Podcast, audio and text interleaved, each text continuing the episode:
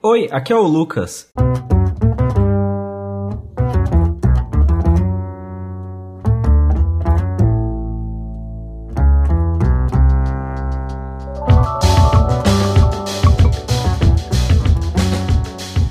Depois do último audiolog, um dos nossos ouvintes comentou sobre as músicas que eu uso na edição desses audiologs. Aí me surgiu a brilhante ideia de criar uma playlist do Spotify com as músicas que eu uso aqui nos audiologs. Como os audiologs são mais curtos e têm duração de 5 a 15 minutos, com exceção do audiolog de animes de 2016, geralmente eu uso poucas músicas e elas geralmente pautam o ritmo do audiolog. Eu geralmente estruturo a pauta desses audiologs, o que eu vou falar, com as músicas que eu vou utilizar. Então é muito simples. E pegar duas, três músicas para colocar numa lista não é tão difícil quanto em um podcast, onde podem ter até 20 20, 30 músicas que eu uso e em algumas delas, em casos de podcasts ao vivo, por exemplo, eu nem tenho noção de quais são. Então eu criei essa playlist do Spotify, todas as músicas que eu escuto estão lá em sequência. Então a primeira música é a primeira música do primeiro audiolog e a última música é a última música do último audiolog lançado. Vale constar o seguinte, viu? Algumas músicas não estão no catálogo do Spotify,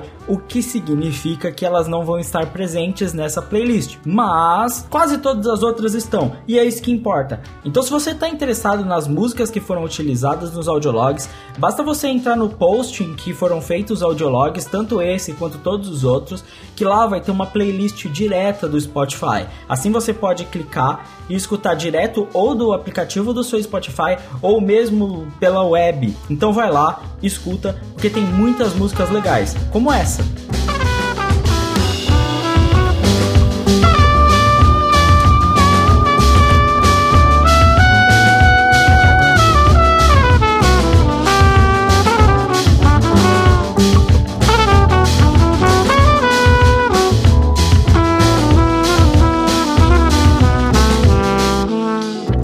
Assunto muito recorrente no mundo dos mangás são os desenhistas. Esse assunto acaba gerando sempre muita polêmica e conflito na internet, porque muitas pessoas acabam gostando de certos artistas, como por exemplo Kishimoto, e outras, muito entendidos do assunto, por exemplo, acabam por criticar o mesmo, e aí acaba gerando uma briga. É um assunto comum nos audiologs? Comum não, porque ele apareceu em todos os audiologs, acredito eu, é a minha mudança de perspectiva com o tempo. Mas se tem uma coisa que não necessariamente mudou com o tempo, foi a minha percepção quanto ao desenho dos mangás. Olha só, não é que ela não mudou, ela mudou em muitos aspectos, na verdade. Mas a minha ideia principal quando eu comecei a julgar os desenhos ainda se manteve. O que mudou foi a minha capacidade, minha habilidade de julgar os desenhos e certos padrões acabaram se tornando um pouco mais relevantes.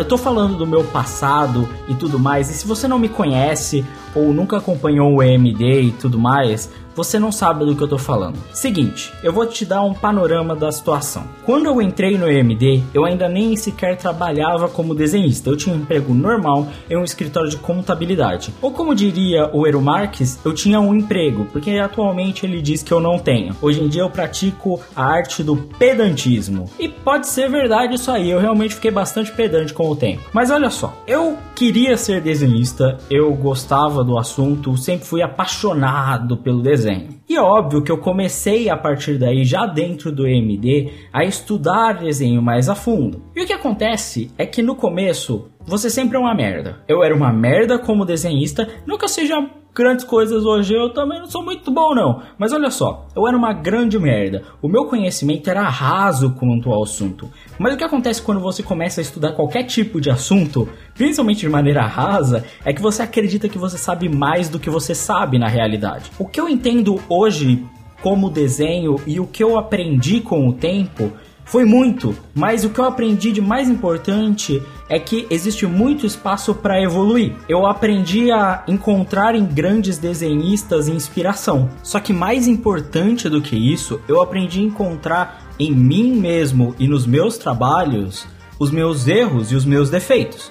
E é por isso que eu estou realizando esse exercício de olhar para trás do que eu falava e no que eu pensava e reconhecer meus erros. Eu julguei de maneira errada muita coisa e eu falei muita besteira. Eu reconheço esse meu erro. Eu era um artista iniciante, eu tinha pouca técnica e pouco conhecimento. Hoje em dia, eu estou buscando aprender muito mais e tentar entender melhor a arte que eu trabalho.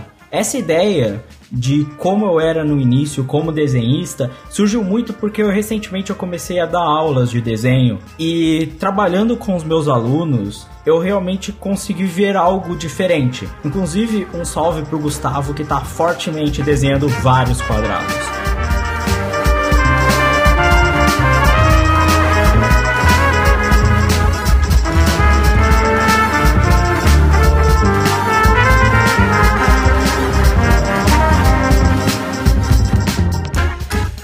Que eu tô falando muito aqui de mim mesmo e falando, olha, eu julgava errado, eu fazia errado, mas vamos falar realmente do título desse audiolog, porque eu pensei num título maravilhoso para chamar a atenção de todo mundo. Seria tipo assim: desenhista bom versus desenhista ruim a verdade. É geralmente como eles colocam títulos de YouTube, né? Aí eu tenho que. É tipo um baita clickbait. E, e, na real eu acabo nem falando isso, né? Eu fico em cima do muro e não falo nada no final das contas. Mas lembra quando eu falei que a minha ideia principal não tinha mudado? A minha ideia principal, para quem se lembra, era de que eu valorizava a técnica em absoluto e que o mais importante de um desenhista era a técnica, a habilidade, a capacidade de desenhar e tudo mais. Hoje, essa minha colocação de valores é um pouco diferente, mas eu ainda continuo acreditando no valor da técnica e do conhecimento do artista. A diferença é que hoje em dia eu sou capaz de reconhecer quando a simplicidade se aplica à dificuldade. Eu vou, eu vou tentar esclarecer isso para você. Não é porque algo é simples que é fácil de fazer.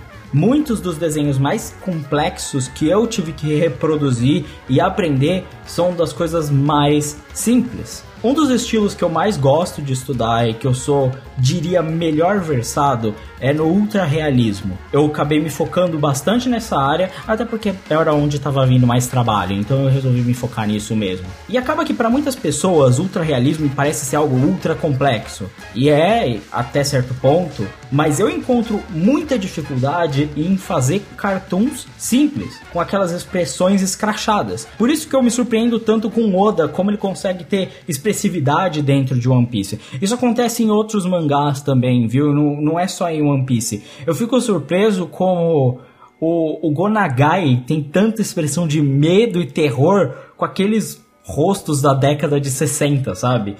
Como ele fazia isso? Como Osamu Tezuka tinha tanta expressividade dentro daquilo? É difícil achar realmente o balanço desse tipo de coisa é complicado.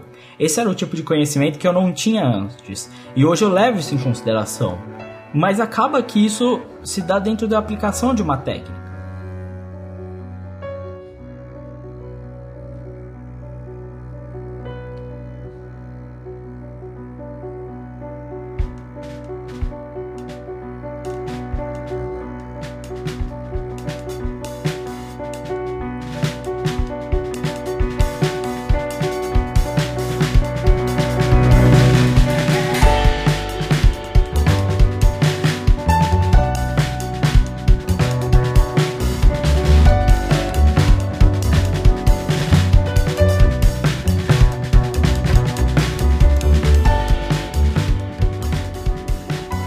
Vou colocar o meu monóculo aqui e me colocar no mais alto do meu pedantismo e tentar esclarecer para vocês o que é arte e o que é técnica e o que é o desenho, tá?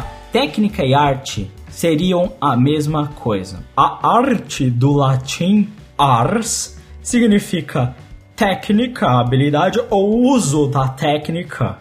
Então, veja só, se arte por si só seria técnica, e o uso dela, então aparentemente não existe muito uma discussão. Bem, existe. Acaba que ficam dois lados brigando um com o outro. arte é técnica, técnica em absoluto, e é possível achar técnica e habilidade em tudo. E é possível racionalizar todo tipo de produção artística. E aquele tipo de produção artística que é incapaz de ser racionalizada e compreendida e é simplesmente uma criação espontânea não pode ser considerada arte. Ok? Eu estou mais para esse lado, certo?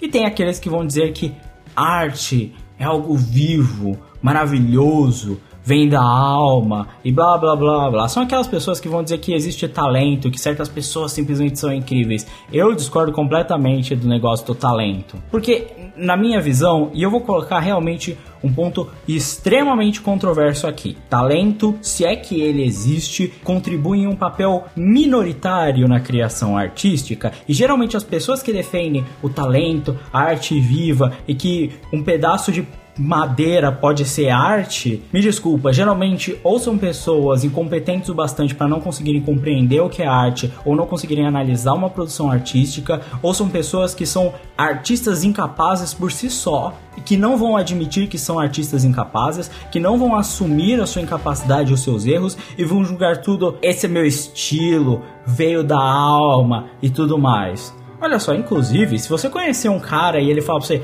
eu sou um desenhista, aí você olha e fala, putz, mas isso aqui também tá assim. Ele fala, não, é que é meu estilo, cara. Se ele virar pra você e falar, é meu estilo, ele é uma merda.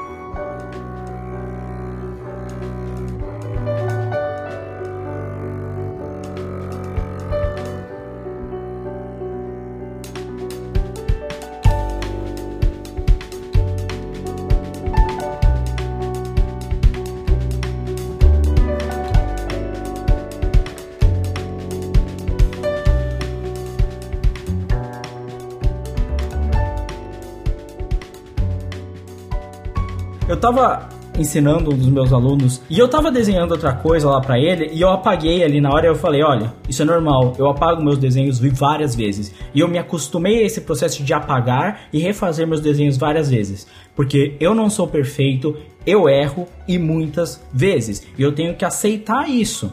E é muito difícil para certas pessoas aceitar isso. É muito difícil para certas pessoas aceitarem que Dororedoro é mal desenhado. Eu sei, eu acabei de realmente pular para um lado da discussão e falar, eu tô desse lado. Mas é o seguinte, o que eu acredito, pelo menos, é que assim como a definição de desenho, ele parte da produção de algo de uma linguagem. Então, como é que eu posso explicar para você?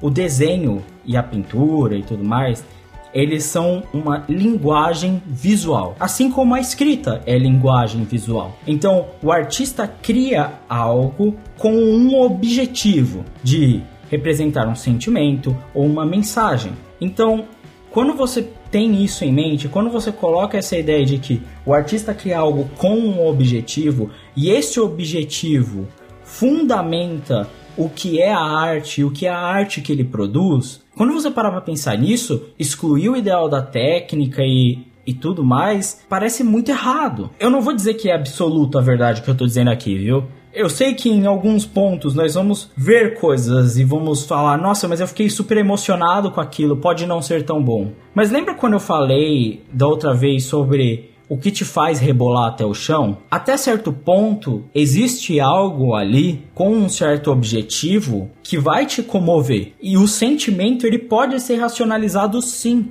Você pode encontrar a razão daquilo e você pode encontrar aquelas conexões. E a partir desse momento você está realmente justificando técnica, habilidade, esse tipo de coisa porque você consegue encontrar esses aspectos. É por isso que eu defendo naquele tópico, desenhista bom versus desenhista ruim, aquele desenhista que consegue passar a sua mensagem, mas que não só consegue passar, mas passa ela com um objetivo em mente que desenha e que coloca nos seus traços um objetivo, uma visão. Ele sabe a história que ele está contando, ele sabe o que ele está falando e ele tem ideia de como ele quer que aquilo seja contado. Eu não vou conseguir nunca ler um mangá e eu realmente abandono e dropo essas obras em que eu vejo claramente que existe um esforço inútil. Como assim? Ele desenha, desenha, desenha sem propósito. É inútil o que ele faz. Eu falo sobre Fairy Tail e para muitas pessoas realmente Fairy Tail não é feio. talvez estruturalmente, mas falta para ele o fundamento de objetivo, de ideia e de criação. A partir do momento que é uma obra que reaproveita muito do character design de diversos personagens, que copia e referencia só pelo mero uso de referência de outras obras, é vazio. O desenho de Fairy Tail, na minha visão, pelo menos, e dentro do que eu caracterizo como um bom desenho, ele é vazio. Ele não tem objetivo, ele não tem uma construção ideal para a própria história que ele conta. Muitas vezes, o character design de certos personagens, como os dos dragões, por exemplo, não representa muito daquilo que ele está falando. A sexualização do corpo feminino não representa muito e não idealiza. Ela é banal, por exemplo.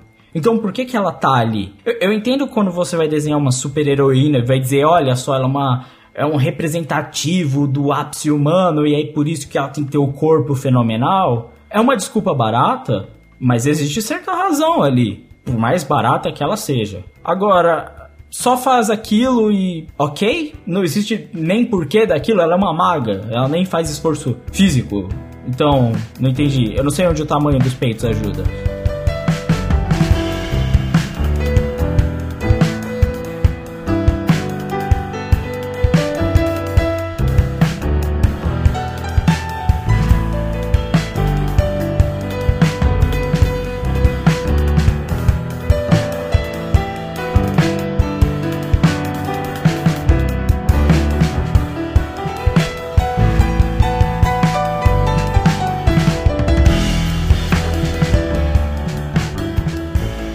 A gente vai entrar na razão do realismo aqui. Geralmente as pessoas acabam falando que eu defendo arte realista, tá? O desenho realista, por exemplo. Realmente, eu tenho uma base do realismo e isso acaba me deixando um pouco pendencioso a certas coisas. Mas alguns dos melhores desenhistas de quadrinhos, e eu falo isso porque o desenhista de quadrinhos sendo aquele que cria um desenho que engloba a razão da obra de maneira perfeita. Um deles é o Gonagai. Eu sei, é loucura, né? Você olha aquelas páginas e fala, Lucas, como você pensa isso? Mas por mais que pareça estranho, ele é realmente um gênio quando se fala de quadrinho. Ele entende a mídia, ele entende a forma com a qual ele quer comunicar. Então ele entende a linguagem, ele tem um objetivo. Aquilo funciona tão bem mas tão bem, o design dos personagens funciona tão bem. Para mim, ele é simplesmente o Gona gênio.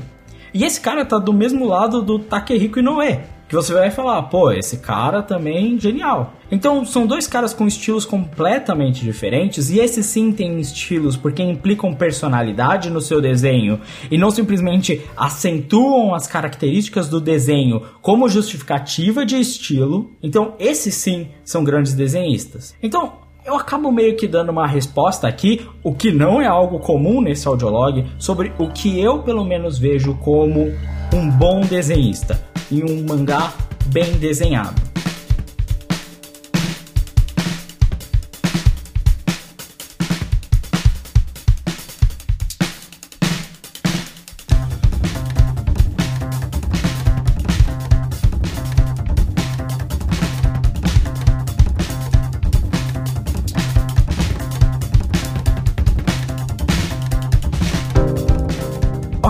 Existem muitas brechas para discussão aí.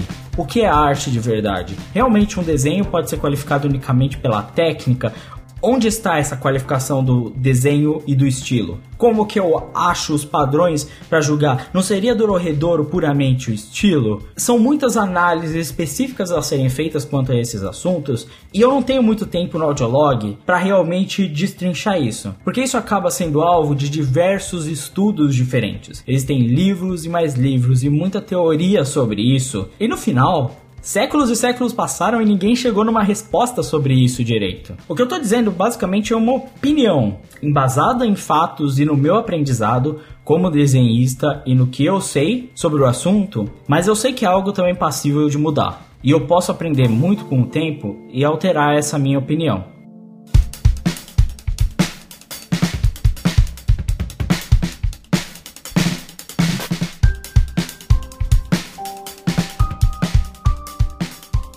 Eu sei de uma coisa. Hoje em dia, eu não julgo mais o desenho pelo estilo. Então, se ele é realista ou não, se ele é cartunesco ou não, indiferente. Eu preciso compreender a qualidade da obra. Eu preciso compreender qual o objetivo dela, o que ela fala, e aí julgar realmente se aquele desenho está bem colocado, se aquilo faz sentido. Porque é possível, sim, de se olhar um desenho e entender aonde a capacidade de um artista parou. Eu falo isso porque você vai conhecer trabalhos com o tempo se você se interessar no estudo de arte, de artistas cubistas, por exemplo, para gerar aqui um nome fácil de se achar na internet, que vão fazer obras que você vai falar, tá, o cara só desenhou quadrados, mas você vai ver outros trabalhos dele, a vida dele como artista, e você vai perceber, é, realmente, ele sabe fazer muito além de quadrados. Na verdade, ele sabe fazer tudo tudo tão bem que ele consegue se comunicar até através de quadrados, tá? Então você vai conhecer isso. Então você vai entender quando um cara, ele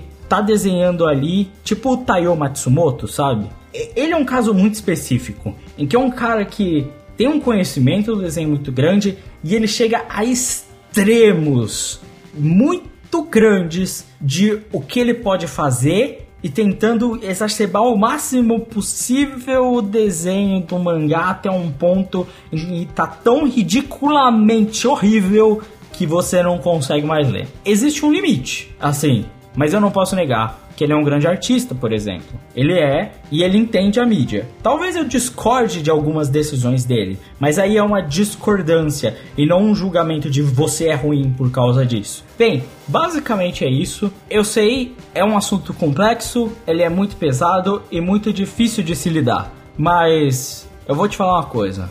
Estudar desenho é uma das melhores coisas que você pode fazer. Eu me apaixono cada vez mais por essa arte e eu recomendo que vocês deem importância para ela. Não leiam só um mangá por causa da história. Um mangá e um quadrinho, ele é a junção da literatura e do desenho. Os dois são formas de linguagem visual. Por isso que não é necessário que um artista escreva o que ele está fazendo ali. Ele pode desenhar aquilo as duas são formas de linguagem visual e devem ser casadas. Então, não façam como muitas pessoas que eu conheço fazem e julguem simplesmente pela história, pelo enredo, lutas bacanas. Existe muito mais ali e você não quer ficar preso em obras simples e limitadas. Essa, pelo menos, é a minha opinião. E eu acredito que ela é pedante o bastante para satisfazer alguém como o Ero Marques, por exemplo.